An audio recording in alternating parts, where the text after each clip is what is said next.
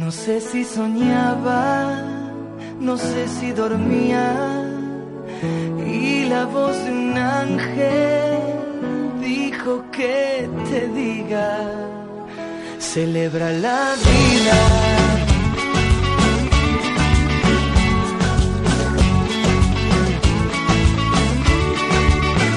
Piensa libremente, ayuda a la gente paciente. Lleva poca carga, llevar poca carga en la vida y sobre todo ser fuertes para superar situaciones complicadas. Este es el momento por el que está pasando nuestro querido Bernabé Tierno. Está en un momento un poco delicado de salud. Este fin de semana en principio no va a estar con nosotros. Le deseamos que se recupere muy pronto. Hasta aquí puedo leer, como diría nuestra querida amiga Mayra Gómez Kemp, y lo que sí que le mandamos es todo el cariño del mundo. Permítanme que le dé la bienvenida y le agradezca públicamente a Manuel Ramos que haya cogido el testigo así de forma rápida para estar con nosotros, porque Manuel Ramos ustedes le conocen, está todos los sábados en la tertulia con Cristóbal Molina. Eh, es eh, colaborador de Onda Cero desde hace muchísimos años, yo creo que desde el 2001 o 2002 ya estabas con nosotros, ¿verdad Manuel? y luego en la programación local y regional está muy presente, en fin, Manuel Ramos es de esas personas a las que también le consultamos cuando queremos eh, encontrarnos mejor anímicamente. Es doctor en psicología, es profesor de la Facultad de Psicología de Valencia, de la Universidad de Psicología de Valencia, y hoy lo que, insisto, quiero agradecerle públicamente es que esté con nosotros. Vamos a atender las llamadas de los oyentes. Y si te parece, mm, vamos a dar el teléfono 91 426 25 99.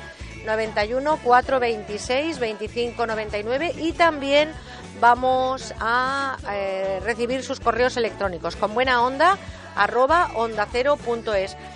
Manuel, yo creo que podíamos empezar, si te parece, hablando de las fortalezas humanas, ¿no? Lo que tiene que superar a veces eh, la mente de las personas, las adversidades que llegan de repente a la vida y tenemos que afrontar y yo creo que no siempre es fácil. ¿De dónde hay que sacar esos recursos? Y yo en principio creo que buenos días, antes que nada. Buenos eh, días, Manuel. creo, que la confianza da asco. No, por favor, todo lo contrario, todo lo contrario. El yo creo que la adversidad, creo que las dificultades en la vida son lo que supone una llamada a nuestra, digamos, a esa parte visitada muy pocas veces, que es nuestra capacidad de ser creativos, nuestra capacidad de encontrar soluciones donde generalmente no las vemos o no nos hemos parado a observar que están ahí, y en última instancia es la capacidad de hacer algo distinto frente a una situación que demanda lo mejor de nosotros mismos. Desgraciadamente, la mala fama de la adversidad o la etiqueta que ponemos de algo negativo negativo hace que muchas veces de salida ya no tengamos esa visión, yo diría, positiva o esa visión de sensación de poder. Es decir, en última instancia se trata, ante esas dificultades, de recuperar la sensación de poder, de llevar el timón de la propia vida, de poder tener ante una dificultad un recurso que generalmente uno no había utilizado.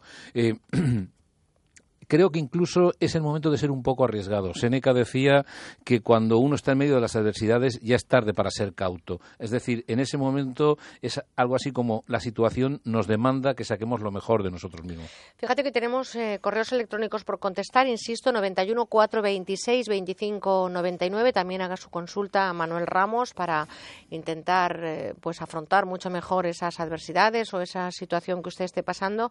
Nos lo manda Luisa, dice que está pasando por un mal momento porque de repente se han marchado sus dos hijos de casa, la crisis les ha sacado del país y ahora mismo se ha dado cuenta primero que eh, la relación con su marido no es tan buena como pensaba que era cuando estaba eh, toda la familia junta y que se ha encontrado con un vacío tremendo y para ella es una adversidad tremenda encontrar con esa soledad. Hace tres meses que se han marchado, casi ha sido al mismo tiempo los dos y la verdad que me estoy dando cuenta que podría estar entrando en una depresión. ¿Cómo superar esa situación, Manuel? En principio, mm, creo que esta es una de las situaciones de las que antes hablábamos. Eh, por una parte, entender que la marcha de los hijos evidentemente es una búsqueda de solución para ellos. Entender también el papel que han jugado en la vida de esta persona en la presencia de los hijos y cómo, en cierto modo, ha estado ocultando o dificultando la necesidad que tiene de resolver con la pareja. Yo creo que esta es una oportunidad para aclarar, para, digamos, re reencontrar un tipo de relación diferente. ese famoso síndrome del nido vacío que muchas veces se habla cuando los hijos eh, se van del hogar de los padres, ¿no? Pero por otra parte yo creo que es la oportunidad, en principio, eh, cuando esta paciente dice estoy entrando en una depresión, y yo eh, diría a nuestros oyentes que frente a la depresión la acción siempre es necesaria. Es decir, siempre hay que buscar hacer algo, hacer eh, un cambio en el modo de estar. Creo que puede ser una oportunidad. Eh, hay una cosa que nuestros oyentes han de entender necesariamente. Las adversidades, cuando piden lo mejor de nosotros mismos, cuando hacen que despertemos esos talentos, lo que están pidiendo también es que nosotros eh, atravesemos algunas situaciones temidas, algunas situaciones dificultosas. Que también me quedo con algo que nos cuenta Luisa en su correo, que es que de repente se ha dado cuenta que vive con un extraño. ¿Cómo hacer para cuando llegue ese momento que inevitablemente llegará, independientemente de la crisis, que es encontrarte con tu pareja, con la que inicialmente decidiste crear una familia y que luego pues la vida te ha ido llevando a tener hijos, a una rutina, etcétera, etcétera? ¿Cómo hacer para que de repente no digamos, uy, este señor o esta señora que hay aquí, ¿quién es? Yo creo que la palabra clave es reconocerlo, es decir, volverlo a conocer creo que una de las cosas que puede ayudar a superar esta situación de desengaño o esta situación de, estar frente a alguien que uno no conoce es precisamente redescubrir, es decir, esta persona quién es, pero mirarla con interés, no tanto con el peso del pasado, es decir, si han sido capaces eh, estas personas de llegar hasta este punto de su vida, yo creo que es eh, la situación donde precisamente, es decir, puedo descubrir a una persona en el presente y con todo lo que nos queda por delante. Es decir, hoy es el primer día del resto de la relación. Y sobre todo yo creo que las relaciones en la vida, tanto de pareja como en la amistad o en la familia, tienen que tener ese, ese granito cada día para que se convierta en un desierto de, compartir, ¿no? Claro, un, grano, un grano de novedad. Es decir, ese punto donde si uno ya cree que lo conoce todo, pierde el interés por el conocimiento. Apaga y vámonos, ¿no? que se diría. Eh, tenemos eh, llamadas 91 426 25 99. Pedro nos llama desde Asturias. Pedro, buenos días. Hola, buenos días. Encantada de saludarle, de saludarle. Cuéntenos. A ver, muy buenos días. Mira, eh, le contaba a, las, las, personas que me atendieron. yo soy de origen sudamericano, soy ecuatoriano. Muy bien. a, la edad de 18 años tuve la pérdida total de la visión eh, eso no fue ningún obstáculo para seguirme superando en la vida. Me rehabilité, fui bachiller, me gradué, saqué un título universitario y por motivo de, de crisis en Sudamérica y todo eso, hace unos 10, 12 años llegué aquí a España. Eh, con la ilusión de trabajar, de ser un ente positivo dentro de la sociedad, eh, me superé. En principio fui vendedor de, del cupón. Y bueno, con la crisis acá que hubo y esto, dejé de, de trabajar pero eso no fue ningún obstáculo, vuelvo y repito. Aproveché el paro, las ayudas y me puse a estudiar. Actualmente soy quiromasajista profesional y deportivo y he sacado un título de masajista en reflexología podal. Todo esto con, con esa dificultad tremenda que tiene de visión. Exactamente, sí, soy ciego total, pero bueno, te digo que estoy muy encantado de vivir aquí en España, tengo la nacionalidad y todo eso.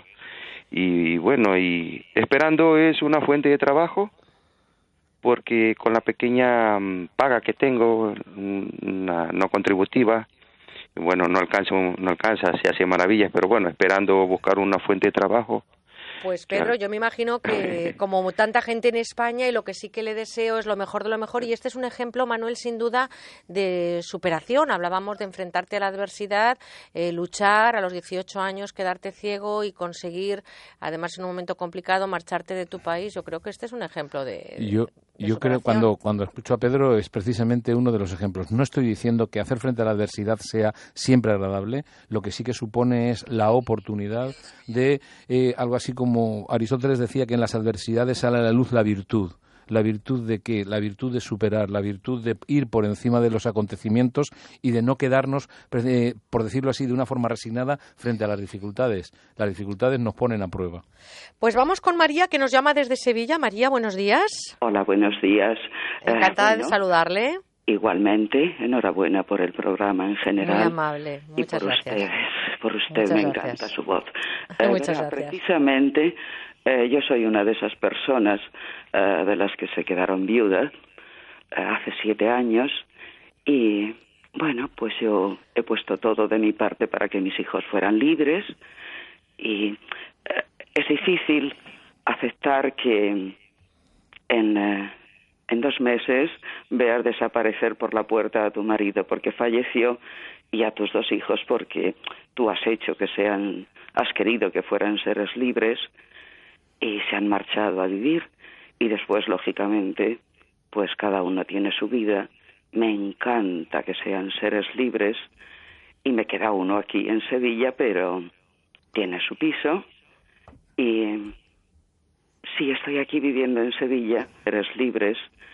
Y me queda uno aquí en Sevilla pero tiene su piso y si estoy aquí viviendo en Sevilla es precisamente eh, porque él eh, nos hemos pasado unos años diciendo esto es un recíproco, es mutua eh, colaboración uno con otro, puesto que pasaba a comer.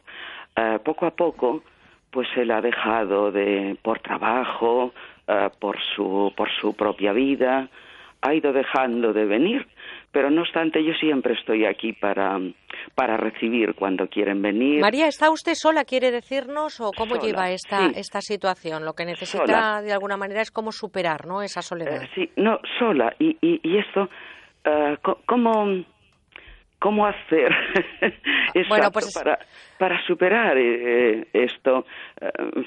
soy una persona bastante libre, por ejemplo, pues antes de anoche o ayer vine de, de Madrid es decir, que entiendan también que yo también quiero mi, mi libertad y simplemente es que te informen. Y, y para que alguien me reafirme que sí, que estoy en lo cierto. Pues yo creo que efectivamente está en lo cierto. Si le oye súper fuerte, María, desde Sevilla, Manuel, yo creo que, Yo, escuchando a María, me venía a la cabeza aquello de que la belleza y la libertad se pagan siempre muy caras. Yo creo que precisamente en esta vida uno de los eh, precios o una de las contribuciones que nosotros podemos hacer a la felicidad y a la, por decir así, a la prosperidad de las personas a quienes queremos es ser ese soporte, eh, ser esa rampa de lanzamiento, como decía Khalil Gibran, ¿no? Eh, tus hijos no son tus hijos, son el fruto de la vida, ellos son la flecha y todo el arco. Los lanzas y evidentemente eh, lo mejor y cuando digo lo mejor no digo lo más agradable, pero sí lo más congruente, sí lo más eh, satisfactorio para unos padres es haber contribuido a crear personas que son capaces de tenerse sobre sus propios pies, que son capaces de salir adelante frente a situaciones que mm, si no tuvieran esa capacidad de autonomía, ese poder, eh, no podrían hacer. Y es evidente, como dice María, que eso se paga con cierta pérdida. Es decir, Oye, Manuel, el mal de muchos es el consuelo de los tontos. Perdona que lo diga así de claro, pero es que efectivamente hay mucha gente que está malita, mucha gente que pierde a sus maridos, mucha gente que de repente se encuentra con el nido vacío. No sé si apoyarte en, lo que pasa en el entorno social puede servirte como impulso o mirar a tu, alrededor en esos momentos no sirve de nada. A ver, eh, yo creo que depende de momentos. Es decir, el comprobar que hay personas que pueden superar eh, determinados obstáculos similares a los nuestros, esto hace que podamos nosotros saber que es posible. Luego hay una segunda parte, que cada cual busquemos nuestro estilo de superar. Hay una cosa que sí es cierta. Cuando tú dices mal de muchos con sobre tontos, no, no. Mal de muchos es epidemia. cuando hablamos de el estilo, esto es precisamente una de las cosas que me gustaría transmitir a nuestros oyentes. Cada cual tenemos nuestro estilo de poner en práctica nuestra fortaleza.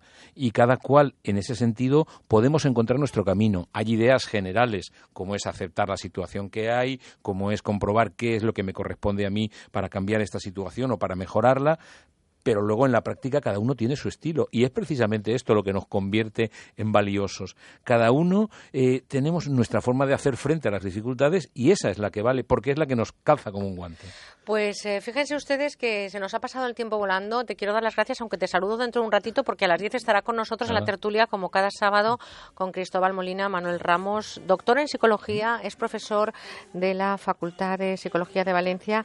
Y además, a ver si tenemos algún día un ratito para hablar de la terapia gestal, esa parte humanista que a veces entendemos poco y que es muy válida. Es la que en el Instituto de Terapia Gestalt en Valencia él pone en funcionamiento y ahí está con todo su equipo. Manuel, gracias. A vosotros Hasta ahora.